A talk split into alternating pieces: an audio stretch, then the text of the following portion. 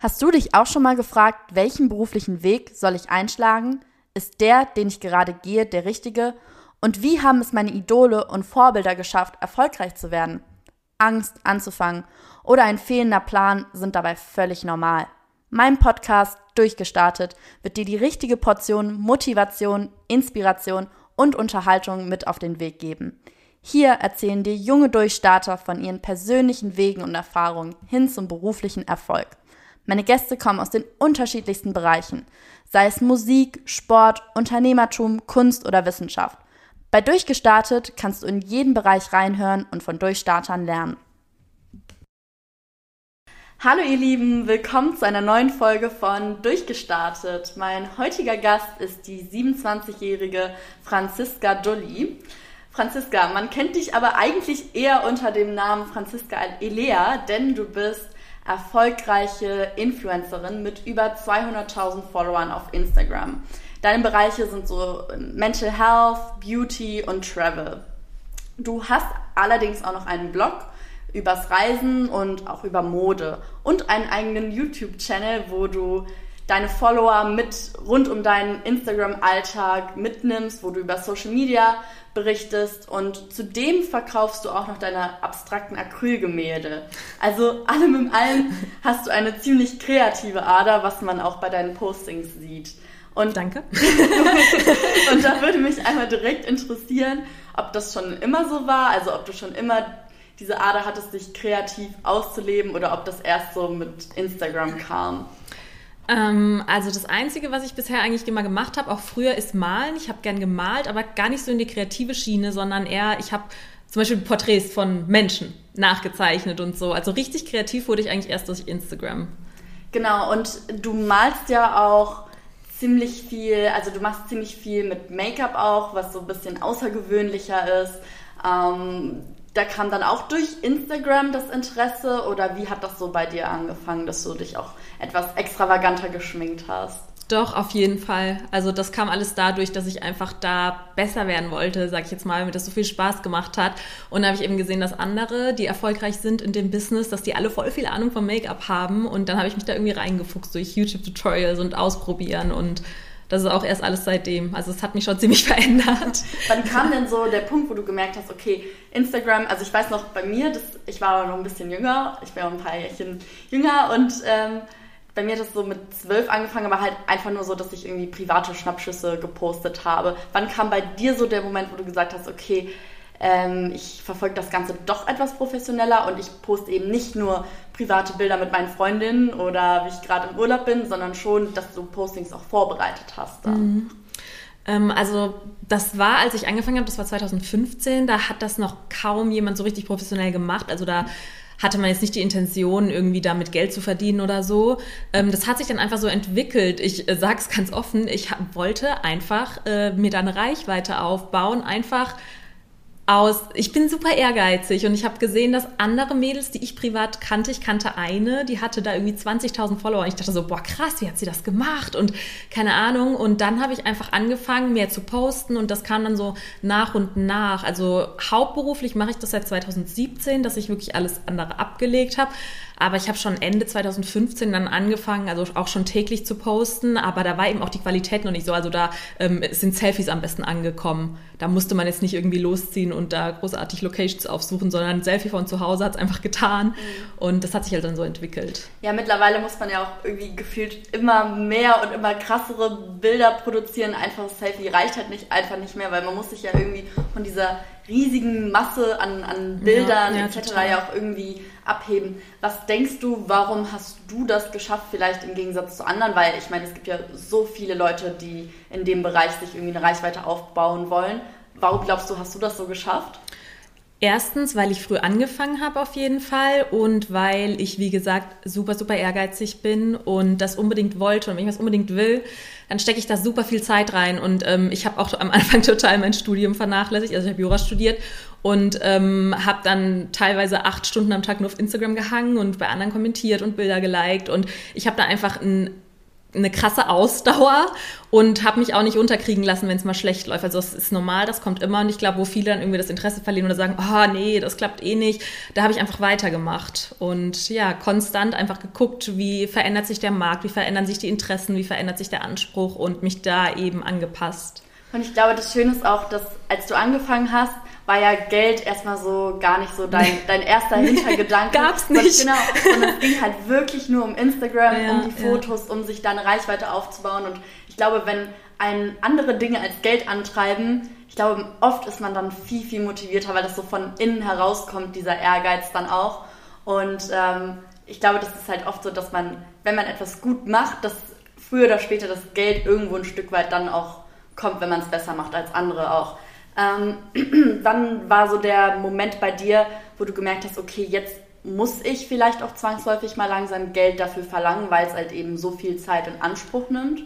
Ähm, das war so nicht. Ähm, Im Gegenteil, also ich hatte dann Barter-Deal-Kooperationen, das heißt Produkt gegen Post und habe mich da, ich weiß noch, als ich zum ersten Mal irgendwie so eine Uhr von Daniel Wellington bekommen habe, das war so zu der Zeit äh, total angesagt und alle, die ich so bewundert haben, äh, habe, hatten das. Und dann habe ich zum ersten Mal auch so ein Geschenk bekommen und ich war total aus dem Häuschen und total happy.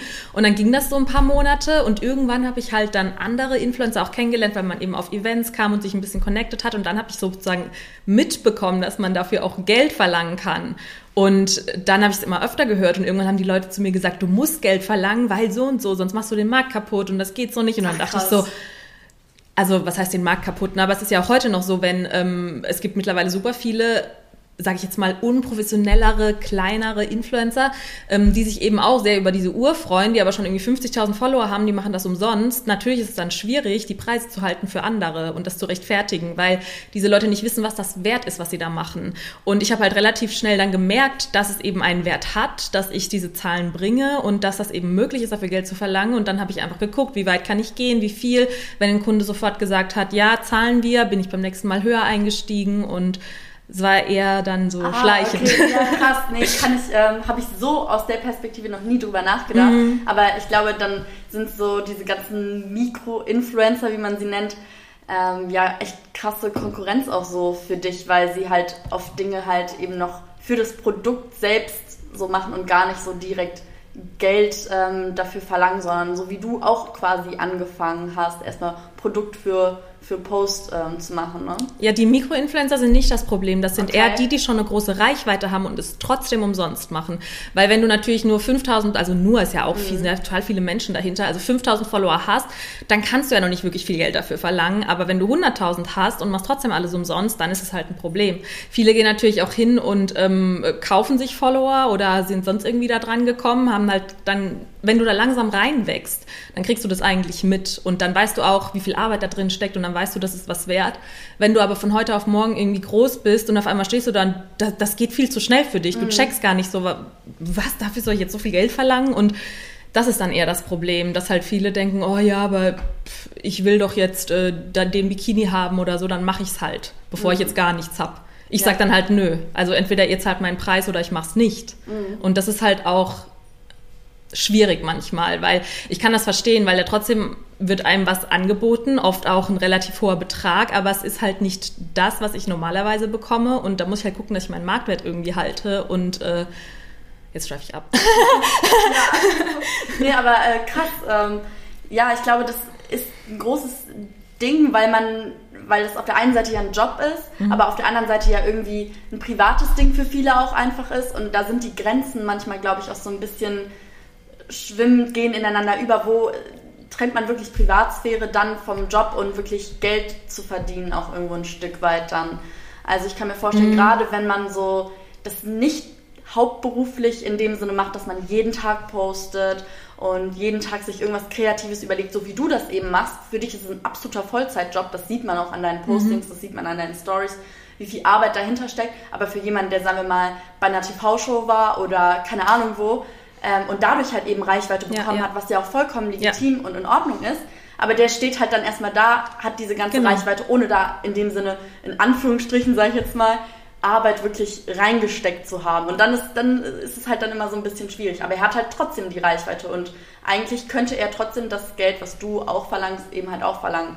Hm, ja, ich. theoretisch schon. Auf der anderen Seite ist es halt so, dass diese Leute sich ja, die haben ja keine Reichweite, weil die jetzt, sag ich mal, guten Content produziert haben, sondern weil die im TV oder so so dargestellt wurden, dass die Leute die für interessant halten und mhm. denen dann einfach folgen. Und das ist dann doch auch nochmal ein bisschen was anderes, wenn man sich, also vom Wert her einfach, weil die Kunden, die wollen halt auch irgendwo ähm, qualitativ hochwertigen Content haben und jemand, der das irgendwie seit zehn Jahren macht, Fotografie und so, kann halt da einfach mehr bieten als jemand, der eigentlich da jetzt total reingeschmissen wurde. Aber meistens ist es halt so, dass dann Managements auch auf diese Leute gezielt zugehen und ähm, die unterstützen und mhm. ja auch diese geschäftliche Seite dann übernehmen.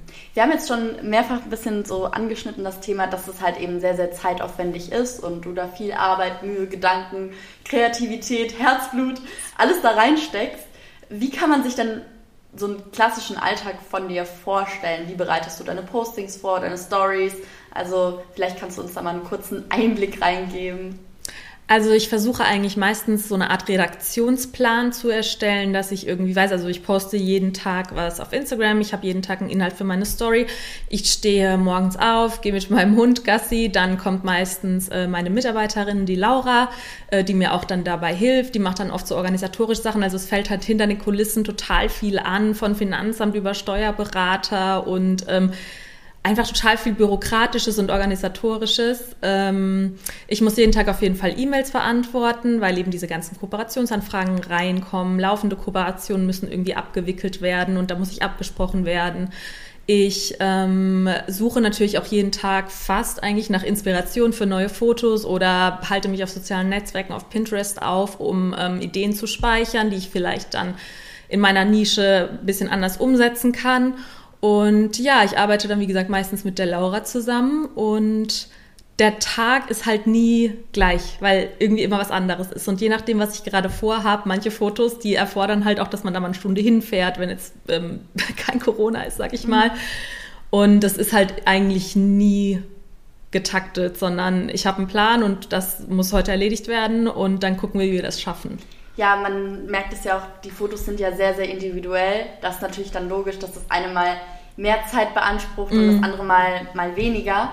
Ähm, deswegen, ich glaube auch als Selbstständiger ist das völlig normal, dass man da nicht so den einen normalen Rhythmus hat, 9 to 5 und man geht 8 Uhr morgens nee, ins Büro nicht, und ist um 18 Uhr abends fertig, sondern manchmal sitzt man dann wahrscheinlich dann noch stundenlang irgendwie abends dran, um dann noch irgendwie ein Bild fertig zu bearbeiten. Manchmal ist man einfach früher fertig. Es hat halt in der Hinsicht, glaube ich, dann auch alles so seine Vor- und Nachteile. Ähm, trotzdem, wie viele Stunden würdest du sagen, verbringst du so im Schnitt auf Instagram? Ähm, am Tag? Am Tag, ja. Äh, ich muss sagen, im letzten halben Jahr musste ich ein bisschen zurückschrauben, einfach auch aus gesundheitlichen Gründen, weil das Ganze wirklich an die Substanz gehen kann, wenn man äh, zu viel arbeitet. Ich habe wirklich in, also von Anfang an ein bisschen zu viel gearbeitet. Ich hatte auch schon ein Burnout davon. Und ähm, im letzten halben Jahr vielleicht zwei, drei Stunden, aber sagen wir von 2015 bis ähm, 2020 Anfang waren das, also immer stand da mindestens fünf Stunden am Tag, wo ich nur auf Instagram verbracht oh, habe, weil eben Nachrichten beantworten, um die Community kümmern und das nimmt alles so viel Zeit in Anspruch. Also wirklich. Mhm. Man, will, man hat das Gefühl, man muss dem irgendwie auch gerecht werden und deswegen ist es auch, muss man halt flexibel sein. Wenn ich jetzt manchmal spreche ich ein Thema an in der Story, auf einmal kommt da eine Nachrichtenflut und man will ja dann auch in den Austausch mit den Leuten gehen, weil es interessiert einen ja auch, was die dazu zu sagen haben. Man möchte helfen, mich jetzt zum Beispiel so ganz persönliche Dinge ansprechen, dann kommen ewig lange persönliche Geschichten und man will ja auch irgendwie da sein. Und da muss man sich halt irgendwann, und das habe ich auch gemacht in dem letzten halben Jahr, sich ein bisschen davon lösen und distanzieren, dass man nicht so den Druck hat, ich muss jetzt immer jedem gerecht werden, weil das geht irgendwann halt einfach nicht Glaubst mehr. Glaubst du, ist es der Druck von außen, der dich dann so belastet oder eher der Druck, dass du einfach extrem ehrgeizig bist und den Anspruch an dich selber hast, da alle Nachrichten beantworten zu müssen? Äh, beides. Also ich kann eh nicht alle Nachrichten beantworten und das ist ja auch letztendlich das, was einen so ein bisschen ausbrennen lässt. Dieses ich mache, mache, mache, mache und es ist trotzdem nie genug. Ja. Das hat man bei Social Media einfach schnell, weil man kann immer mehr machen, man kann immer mehr posten, man kann es immer besser machen, äh, man kann immer mehr Zeit auf der Plattform verbringen.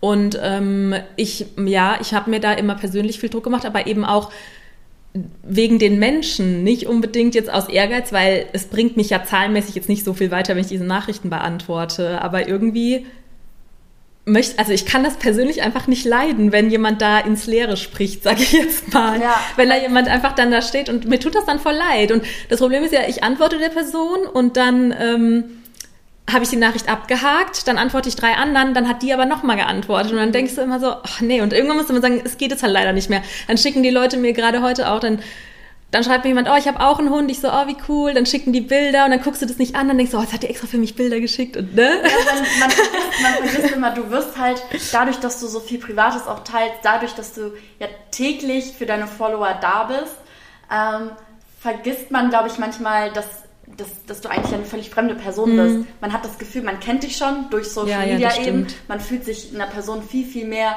auch irgendwo ein Stück weit verbunden. Und ich glaube, das macht das Ganze dann halt auch so ein bisschen schwierig, da so die Distanz halt eben zu wahren. So. Total, aber das muss man, weil, also es gab Situationen, da wurde ich halt wirklich gefragt, ähm, ob ich zur Verlobungsfeier von jemandem komme, ob ich mit zum Tattoo-Termin gehe und halt wirklich Leute dann ewig lange Nachrichten schreiben, sagen, hey du und ich habe gerade niemanden und würdest du, halt, als wäre ich eine Freundin. Das ist schon krass und mir tut das dann auch mega leid, aber das geht halt irgendwie einfach nicht, ne? Weil wo fängt es an, wo hört es auf? Ich treffe super gerne auch mal Leute aus der Community auf einen Kaffee oder so, wenn es halt gerade passt, aber das ist schon krass. Ist natürlich eine Riesenehre. Ich meine, wenn mich jemand bei seiner Verlobung irgendwie dabei haben will und so, mega krass.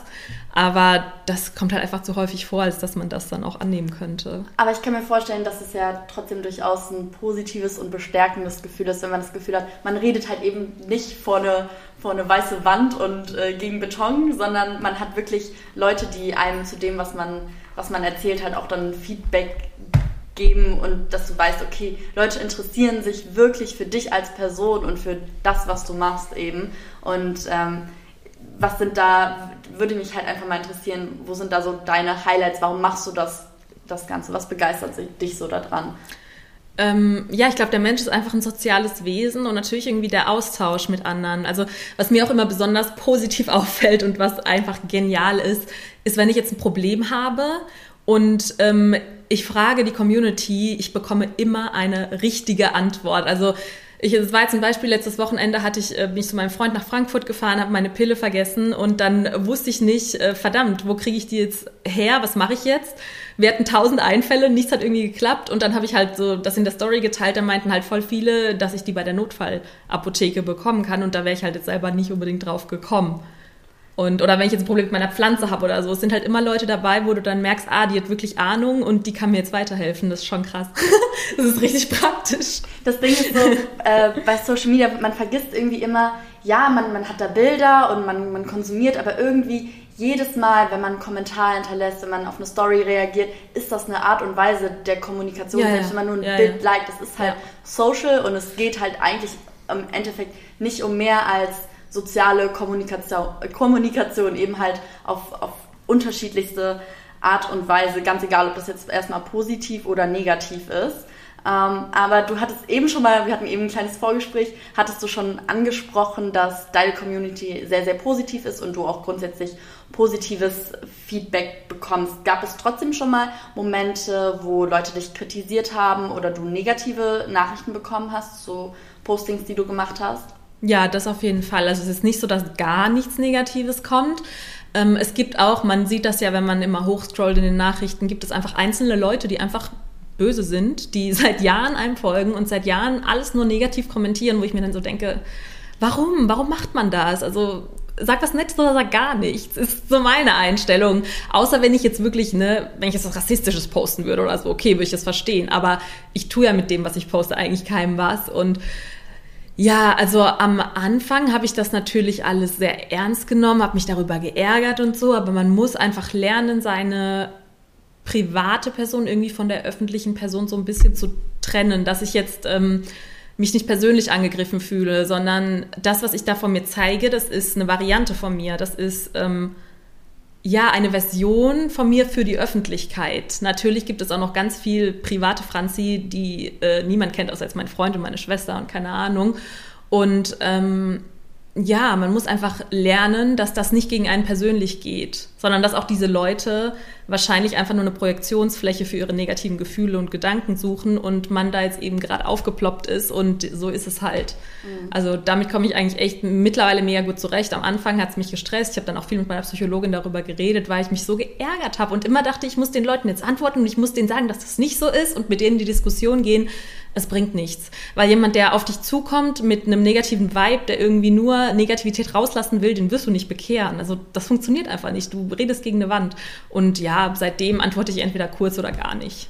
Ich glaube, man muss da auch immer ganz klar unterscheiden zwischen konstruktiver Kritik genau. und was ist einfach nur persönlich und beleidigend gemeint. Und da finde ich es ganz gut, wie du sagst, okay, du lässt das halt einfach nicht an dich persönlich rankommen. Ich glaube, man muss das halt einfach wirklich dann in dem Sinne ignorieren, weil du wirst es nie schaffen, dass alle Fan von dir sind. Nee. Aber klar, ich kann mir durchaus vorstellen, dass man sich da manchmal echt dann die Augen verdrehen muss und sich so denkt, ja, dann entfolg mir doch einfach so. Warum folgst du mir dann überhaupt, wenn dich das so sehr stört, was ich mache? Ähm, beziehungsweise das, was du dann in dem Sinne machst. Ähm, was mich auch noch interessieren würde, ähm, du hattest es gerade schon mal angesprochen, du hast einmal die private Franzi und einmal die Instagram Franzi. Franzi. Und wie schaffst du es trotzdem zu sagen, also ich habe sehr, sehr krass das Gefühl, dass du schon sehr viel Privates auch teilst. Ja, ja. Eben, du hast auch ähm, von deiner Borderline-Störung äh, gesprochen, da hast du ein ganzes Highlight zugemacht, wo du auch über Ängste und solche Themen sprichst. Ja. Das ist ja wirklich sehr privat, sehr intim. Du sprichst auch über Verhütungsmethoden, das sind ja alles wirklich sehr intime Dinge. Wie schaffst du es da, wie hältst du da den Grad zwischen, okay, das ist jetzt wirklich private Franzi mhm. und das ist immer noch so, dass ich das anderen Leuten teilen möchte? Wo sind da für dich so die Grenzen? Ähm, ich betrachte das aus einer professionellen Sicht. Also ich entscheide mich ja bewusst dafür, solche Themen ähm, zu teilen. Wenn ich jetzt zum Beispiel, also ich bereite das vor, ich mache mir vorher Gedanken darüber, wie will ich das darstellen, wie soll das bei den Leuten ankommen, weil man kann ganz leicht mal was Falsches sagen und die Leute kriegen es in den falschen Hals. Man muss sich halt auch immer gut überlegen, wenn man so ein sensibles Thema aufgreift, ähm, wie man das präsentiert. Und also das mache ich halt ganz gezielt. Es, ich teile halt das, womit ich mich wohlfühle.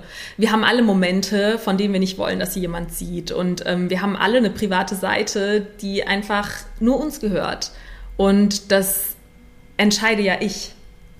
Also was ich halt zeige und was nicht. Gott was sei Dank. Glaubst du, glaub, was glaubst du, macht das das Ganze unauthentisch, wenn du sagst, okay, du hast vielleicht auch mal Momente oder jeder hat diese Momente, mhm. wo man sagt, okay, jetzt geht es mir mal nicht gut, ähm, jetzt weine ich vielleicht auch einfach mal ohne Grund mhm. oder irgendwas ist, läuft gerade nicht so, wie ich es haben wollte. Und dann teile ich das bewusst nicht, weil das halt eben meine private Angelegenheit auch ist. Aber macht es das Ganze nicht irgendwo ein Stück weit dann unauthentisch oder man, die große Kritik ist ja auch immer, Social Media ist fake und man sieht immer nur die positiven Dinge. Wie wichtig ist das vielleicht auch für dich als Influencerin, eben auch dann mal schlechte Momente zu zeigen?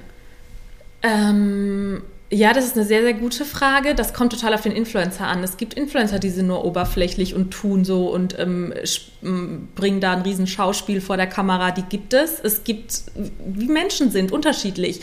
Also für mich ist es halt wichtig, dass ich eben auch diese weniger schönen Themen aufgreife. Man muss aber dazu sagen, eben aus Authentizitätsgründen und weil ich niemandem das Gefühl geben möchte, ähm, dass du perfekt das, Ja, und dass das Leben einfach, mhm. weil ich weiß ja, wie man sich selber fühlt, wenn man den ganzen Tag nur sieht, oh, bei der läuft alles so toll und die hat dies und das und kann das machen. Und man fühlt sich ja dann, also bei mir ist es so, dann denke ich, boah, wie scheiße ist mein Leben denn eigentlich? Und das Gefühl möchte ich bei den Leuten eben nicht hervorrufen.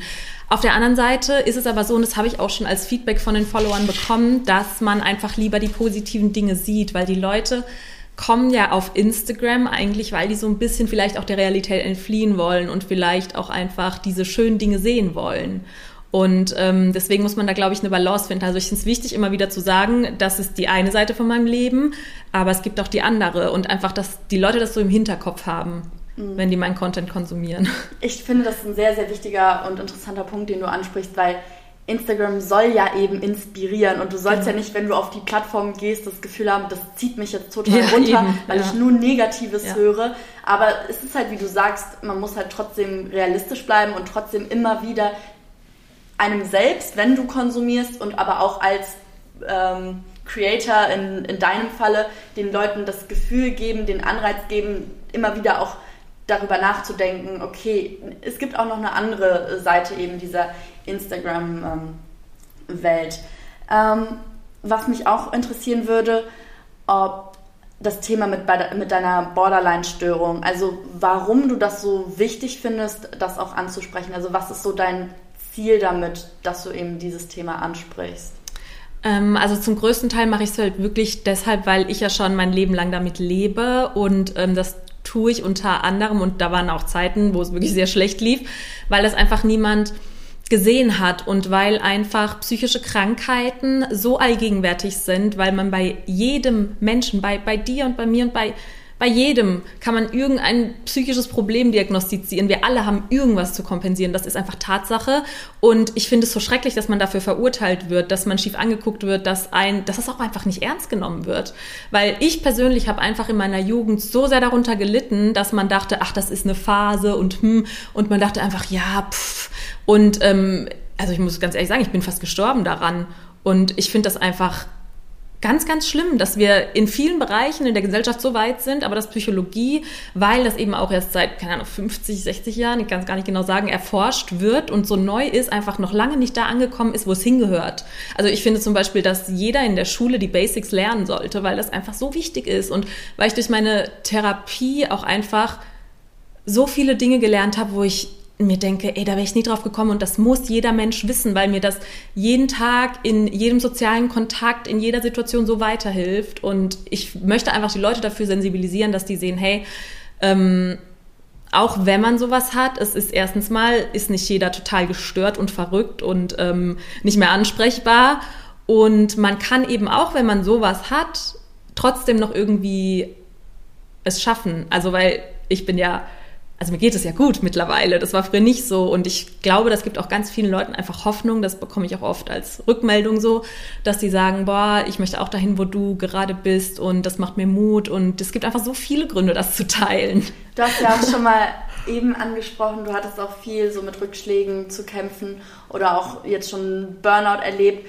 was waren so Dinge, die dir da rausgeholfen haben? Also was würdest du vielleicht auch anderen jungen Menschen dahingehend mit auf den Weg geben, die so ein bisschen das Gefühl haben, sie geraten gerade in so eine Abwärtsspirale rein? Ja, ich glaube, das ist gerade sowieso allgegenwärtig. Ne? Ähm, das Einzige, was mir wirklich, was mein Leben gerettet hat, war meine Therapeutin, muss ich ganz ehrlich sagen. Also ich war bei ganz, ganz vielen unterschiedlichen Therapeuten und die haben mir alle nicht geholfen, weil da sind super viele Unprofessionelle auch unterwegs, die keine Ahnung, wie an ihre Lizenz irgendwann mal gekommen sind. Und es ist einfach so wichtig, jemanden zu finden, der da gut ist. Natürlich muss jetzt nicht jeder Mensch eine Therapie machen, aber wenn man halt wirklich an dem Punkt ist, dass man ähm, merkt, okay, ich habe mehr schlechte als gute Tage und ich fühle mich manchmal so verzweifelt, dass ich nicht mehr weiter weiß, äh, kann ich das jedem einfach nur ins Herz legen und eben reden und das nicht in sich reinfressen. Aber also wenn das jetzt so gravierend ist, sage ich jetzt mal, dass man wirklich da was tun muss, ähm, dann kristallisiert sich das auch von ganz alleine heraus, glaube ich. Der, wenn der Leidensdruck groß mhm. genug ist, dann sucht man sich Hilfe. Ich denke auch, dass es sehr, sehr, sehr wichtig ist, dass du das eben ansprichst, weil, wie du auch eben gerade gesagt hast, viele fressen das vielleicht auch in sich herein, trauen sich nicht darüber zu sprechen, weil sie denken, okay, wenn ich zum Psychologen oder Psychiater oder wohin mhm. auch immer oder zu meinen Eltern gehe, dann bin ich ein bisschen gestört genau. im Kopf und nicht zurechnungsfähig. Das hat damit gar nichts zu tun, sondern nein, nein. jeder hat in der Kindheit irgendwann mal irgendwas erlebt oder auch in der Jugend Dinge, die uns prägen, im Erwachsenenalter. Das ist völlig normal und da ist es, glaube ich, wichtig, das immer wieder aufzuarbeiten. Auch jetzt mit Corona. Ich glaube, mhm. viele sitzen zu Hause, fressen so den ganzen Frust irgendwo auch ein Stück weit in sich hinein, anstatt irgendwie mit, mit Leuten drüber zu sprechen, weil ich glaube, vielen geht es, geht es ähnlich in der Situation, in der wir gerade sind. Apropos Corona, ähm, wie ist das so für dich als Influencerin auch jetzt in der Phase, wo du nicht wirklich raus kannst, beziehungsweise nur begrenzt, du kannst nicht reisen? Wie merkst du das so an dem Content, den du jetzt produzierst? Also ist es irgendwie schwieriger jetzt ähm, interessante Themen für deine Community zu finden? Ja, total. Also auf jeden Fall, weil es ist wesentlich leichter, die Leute irgendwie zu unterhalten, wenn ich halt gerade nach LA fliege, als wenn ich jeden Tag nur zu Hause sitze und kaum soziale Kontakte. Und das ist natürlich auch das, wovon Social Media irgendwie lebt, dieses sozial mit anderen und ich bin hier auf einem Event und ich mache das. Es ist einfach unterhaltsamer als, also klar, zu Hause kann auch cool sein, aber ähm, nach einem Jahr Dinge, ne? weiß man halt so langsam mal nicht mehr, ja, ich sitze jeden Tag vor dem Fernseher, ja, ich spiele jeden Tag irgendwie Animal Crossing und also es ist schwierig, es ist definitiv schwierig, aber ja, auch das geht vorbei, hoffe ich. Ja, irgendwie schaffst du es ja dann doch irgendwie immer wieder kreative Sachen aus dem FF zu zaubern. Das sieht so auf Instagram aus. Das freut mich. Und wie ist das ich kann mir das schwer vorstellen, ähm, immer wieder neue Dinge zu finden. Ist es so, dass man auch manchmal Themen, die man schon mal aufgegriffen hat, einfach nochmal neu und anders ähm, bearbeitet beziehungsweise nochmal neu kreiert oder musst du dir wirklich jedes Mal immer wieder was Neues überlegen? Hat man da nicht auch manchmal Angst, irgendwie andere zu kopieren oder fühlst du dich manchmal unter Druck gesetzt, auch immer wieder neue Ideen zu haben?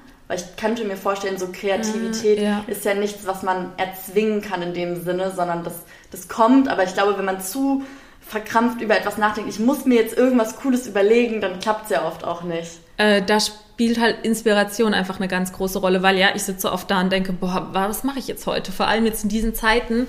Aber dann gucke ich halt einfach, ähm, was kommt bei anderen gerade gut an? Wie machen die das? Oder ähm, auf Pinterest, auch wenn mir Fotoideen ausgehen. Also ich suche mir halt Inspiration, dann stoße ich da auf irgendwas und dann entwickle ich das halt so in meine Richtung weiter, sage ich jetzt mal. Also irgendwas gibt mir einen Denkanstoß und ähm, ja, ich mache mir Gedanken drüber. Also mir fällt eigentlich irgendwie auch immer was ein, weil ich zu fast jedem Thema irgendwas zu sagen habe.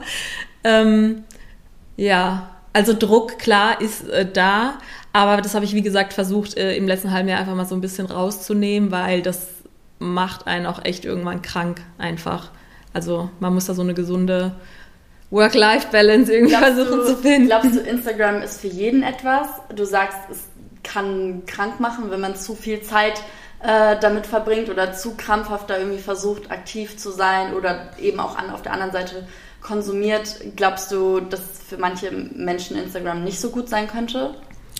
Ähm, klar, also alles hat seine positiven und negativen Seiten, auch Social Media, aber jeder hat ja selber die Entscheidung, äh, was er da konsumiert, also wem er folgt. Und wenn ich merke, jemand gibt mir ein schlechtes Gefühl oder jemand gibt mir das Gefühl, äh, mein Leben sei irgendwie äh, unzureichend, dann kann ich die Person einfach deabonnieren und dann Ne? Also alle, es gibt nichts im Leben, was nur gut oder schlecht ist, glaube ich. Mhm. Ich glaube, das ist halt noch so eine Sache, wo man auf Social Media auch einfach ein bisschen mehr aufklären muss. Also ich finde auch immer, wenn ich, ich merke das jetzt so bei meinem kleinen Bruder zum Beispiel, der ist jetzt äh, zwölf geworden mhm. und der geht jetzt in die sechste Klasse und die haben jetzt alle irgendwie TikTok oder Instagram und die verbringen super, super viel Zeit auf diesen Plattformen und ich würde mir da irgendwo auch ein Stück weit mehr wünschen, dass da vielleicht auch in der Schule schon mehr der Umgang mit Social Media, ähm, ja, dass da mehr für sensibilisiert wird, wie das Ganze funktioniert, auch was für Inhalte man konsumiert, dass es halt das Ganze auch irgendwo ein Stück weit kindgerechter gestaltet mhm. wird, weil ich glaube, so dein Content, den du machst, der ist halt sehr, sehr kinderfreundlich in Anführungsstrichen. Ja, ja, so du postest nichts irgendwie, was irgendwie in eine pornografische Richtung oder so geht. Ähm, es ist einfach alles sehr, sehr bunt, sehr, sehr, das ist halt total schade, dass jetzt hier keiner, also unbedingt auf jeden Fall mal auf äh, Franzis, ich schon, Instagram, auf Franziskas Instagram-Account äh, gehen, weil es sind wirklich sehr, sehr schöne Bilder. Aber es ist halt eben einfach kindgerecht, es ist fröhlich, es ist farbenfroh, aber es ist halt, es gibt halt eben auch Seiten, die, glaube ich, für Kinder einfach nicht gemacht sind. Und ähm, da würde ich mir halt irgendwo ein Stück weit auch wünschen, dass da ein bisschen mehr Aufklärung stattfindet. Ähm, du sagst schon selbst, jeder ist seines Glückes eigener Schmied, man kann selbst entscheiden, was konsumiere ich jetzt. Ich glaube aber trotzdem, dass Influencer schon eine starke Verantwortung auch eben dafür für tragen oder dazu beitragen, darauf zu achten, ähm, dass eben nicht die falschen Leute das konsumieren, was du konsumierst? Oder siehst du das etwas anders? Wie meinst du genau? Also, dass ich, weil kommt drauf an, was man postet, oder? Also ich könnte mir, also ich sehe das halt immer so ein bisschen so, ich finde es halt immer schwierig, wenn du jetzt weißt, ähm, die folgen sehr, sehr, sehr viele junge Mädels auch, dass du halt da irgendwo ein Stück weit Rücksicht drauf nimmst? Oder glaubst du, man hat da gar keinen Einfluss drauf? Weil ich hätte zum Beispiel immer so ein bisschen die Sorge, wenn ich jetzt wüsste, man kann das ja in deinen Statistiken sehen. Wie alt sind die Leute? Äh, wer folgt einem? Mhm. Ähm, machst du dir da, ich, also meine Frage geht so ein bisschen in die Richtung, ob du dir da im Vorfeld Gedanken drüber machst, wer deine Follower sind und du dementsprechend deinen Content halt auch anpasst. Ja, ja, sollte man auf jeden Fall. Also muss man, finde ich. Aber im Endeffekt kannst du es halt nicht kontrollieren. Also mhm. meine Community ist sehr erwachsen. Ich habe, glaube ich, nur 3% oder 2% unter 18. Ach krass. Ja, die sind sehr, sehr erwachsen. Das war halt auch mein Ziel, sag ich mal, diese Zielgruppe anzusprechen. Und für die habe ich dann auch gezielt diesen Content gemacht wenn, es gibt natürlich Influencer, die, sage ich mal, ja, die stellen sich irgendwie da halb nackt hin und mhm. die können ja halt auch nicht kontrollieren, folgt mir jetzt eine 13-Jährige oder nicht und irgendwie ne, also es ist so eine total schwierige Frage, weil wenn das das Erfolgskonzept dieser Person ist, äh, sich halt halb auszuziehen, soll ich dann, soll ich jetzt zu der Katja Krasavice sagen, du darfst keinen Sex mehr machen, weil dir folgen auch Zwölfjährige. Mhm. Wo willst du da, also das halt da kannst so du halt nicht einschränken. So, ne? so, ist die Welt halt nun mal, glaube ich. Und ich meine, uns begegnen draußen auch überall äh, nicht kindgerechte Dinge und man muss halt, glaube ich, auch als ähm, Elternteil oder so einfach ein bisschen das Auge drauf haben und ein bisschen gucken, versuchen das zu kontrollieren. Das kann man sowieso nicht.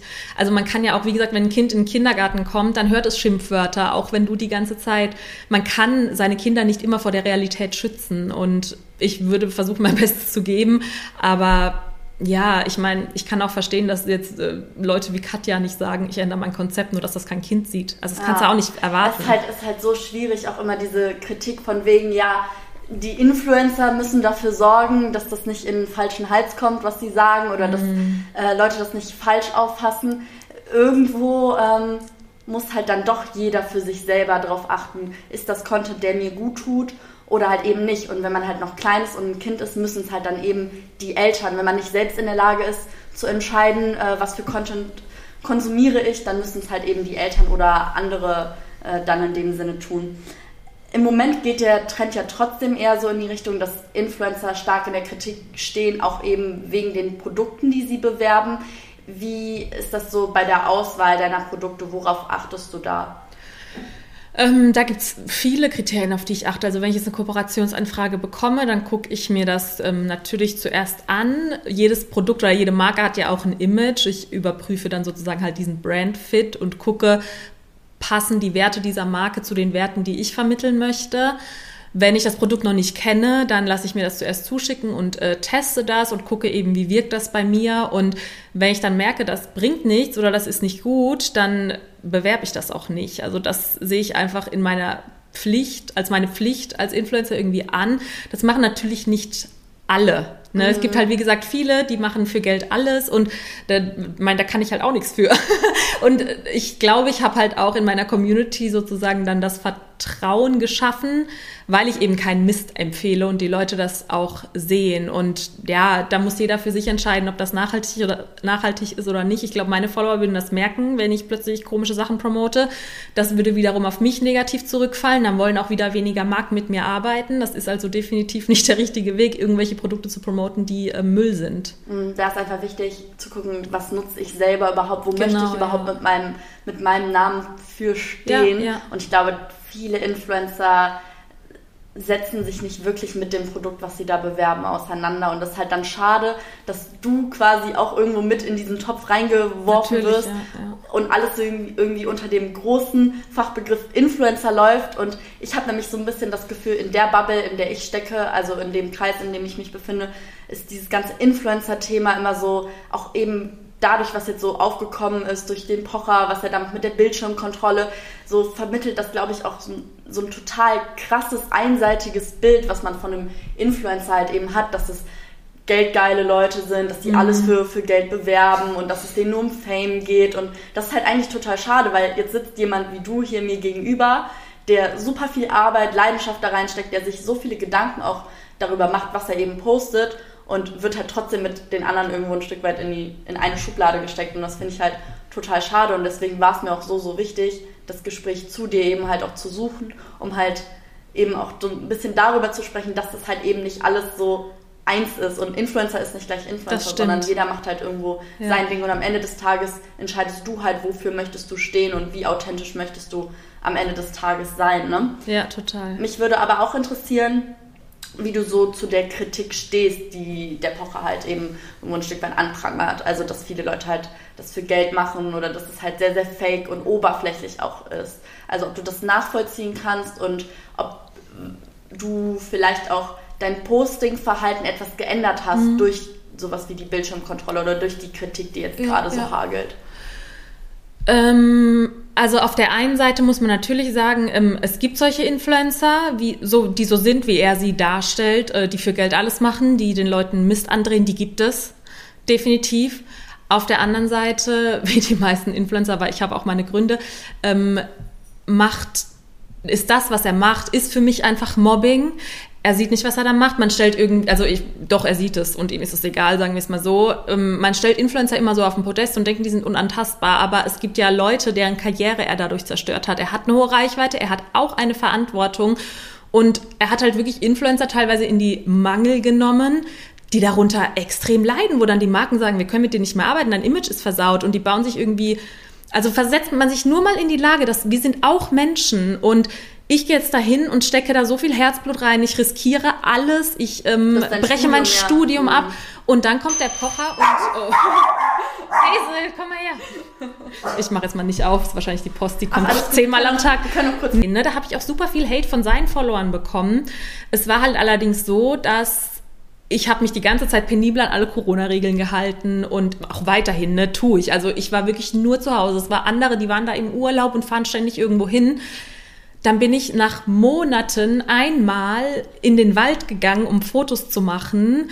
Und dann war da irgendwie, ähm, genau, das war da in die Richtung Frankfurt, weil da gab es einen besonders schönen Wald. Dann bin ich da mit meiner Schwester und meiner Assistentin hingefahren. Und es war ja auch erlaubt, also äh, überhaupt kein Thema, also man darf das. Und dann war da aber ein Teil, da wo wir eigentlich hin wollten, war gesperrt. Dann habe ich halt in meiner Story gefragt, weiß jemand, warum da gesperrt ist? Und dann wird das halt bei dem Pocher so hingestellt, als wäre uns alles scheißegal. Hauptsache, wir kriegen unsere Fotos. War ja nicht so. Dann haben die Leute gesagt, ah, da ist gesperrt, dass nicht so viele Leute dahin gehen. Okay, dann sind wir da nicht hingegangen. Dann habe ich woanders meine Fotos gemacht, habe keinen Menschen getroffen. Ich habe safe kein Corona bekommen. Ich habe niemanden gefährdet, gar nichts gemacht. Und er lässt halt das alles da abspielen mhm. und stellt es halt so hin, als wären wir rücksichtslos, ähm, würden für Fotos alles machen, als würde uns das alles nicht interessieren. Und dann haben die Leute natürlich mir geschrieben, so Leute wie du sind der Grund, warum jetzt der Lockdown wiederkommt und so, wo ich sage, nein, einfach nein, Leute wie ich sind der Grund, warum es vielleicht, weil ich, ich halte mich an alles und so, ne? Und wo ich einfach nur denke, okay, ich habe dazu gar nichts gesagt, ich habe das einfach so stehen lassen, weil was willst du machen? Ich finde es scheiße, was er macht, nicht nur wegen mir, ich fand das vorher auch schon, also wirklich ganz schlimm. Und äh, das ist für mich einfach Mobbing und ich kann halt die Leute nicht verstehen, die das abfeiern, ehrlich gesagt. Mhm. Weil er, hat, er schafft es ja auch Leute wie mich, die wirklich eigentlich, also ich würde sagen, ich bin nicht doof, ich verkaufe keinen Mist und ähm, ich mache keinen hohlen Content oder so, muss man jetzt einfach mal so sagen. Er schafft es ja dann trotzdem, die Leute auf einen zu hetzen und ja, ja und das finde ich einfach, also. Ja, das merkt man einfach schlimm. schon an dem, an dem Bild, auch was ich in meinem Kreis, in meinem Umfeld, was dadurch entsteht ja. einfach, weil man halt eben die andere Sicht nicht denkt. Und ja, klar, es gibt Leute, denen ist das scheißegal ja, und die tun es. für ein Foto alles und die fahren trotzdem weiß was ich wohin und machen Partys und keine Ahnung. Und das ist ja auch in Ordnung, wenn er das kritisiert und wenn er das auf, auf diese ähm, in Form von Satire eben ähm, kommentiert. Aber es ist, geht halt irgendwo ein Stück weit ähm, zu weit eben auch, wenn man mal überlegt, man muss, darf auch nicht vergessen, das, was du machst, es ist halt eben einfach dein Job. Es ist mein Job, ja. Du, du ja. lebst davon, du ähm, musst dich davon ernähren und genauso wie andere auch arbeiten gehen und ihre Arbeitskollegen treffen und wie der Arzt auch nicht seine ganzen Kontakte einschränken kann, weil er eben die Patienten sehen muss, um sie zu behandeln, musst du halt eben irgendwo ein Stück weit deinen Content halt auch produzieren und du kannst halt nicht nur in der Küche und nur im Wohnzimmer. Haben wir ja sogar gemacht, haben wir Eben. wirklich die ganze Zeit gemacht. Und dann sind wir einmal rausgegangen und da, also wo ich so denke, so. Wa warum, warum müssen wir uns in dieser schweren Zeit das Leben gegenseitig noch schwerer machen? Ich kann es, ich kann es einfach nicht verstehen. Es macht mich wirklich traurig. Ja, glaube ich dir. Ich glaube so, es ist immer ein schmaler Grad zwischen ähm, was poste ich jetzt, wie gehe ich jetzt damit um, welche Verantwortung habe ich eben und der Pocher, genauso wie ihr eine Verantwortung habt, hat Oliver Pocher auch eben eine ja, Verantwortung ja, und da muss man halt dann immer ganz klar gucken, was für Content möchte ich machen, was möchte ich bewerben, wie möchte ich mich zeigen und ähm, ich glaube, da bist du auf einem ganz, ganz guten Weg und ich hoffe, dass du, du dich da nicht irgendwie äh, abhalten lässt von Leuten, die das kritisieren, weil ich glaube, wenn man in der Öffentlichkeit steht, ist das auch ganz normal und ja, ja, du ja. gehst auch wirklich gut damit um. Du sprichst eben über die Probleme, die du hast oder über die Dinge, die dich runterziehen und das macht dich ja dann im, am Ende des Tages, glaube ich, auch erfolgreicher als dann eben auch andere. Deswegen danke ich dir auch für das Gespräch und dass du die ganzen Sachen auch mit uns geteilt hast. Und ich hoffe, es hat dir auch ein bisschen Spaß gemacht. Ja, klar, auf jeden Fall. okay, dann tschüss zusammen. Tschüss.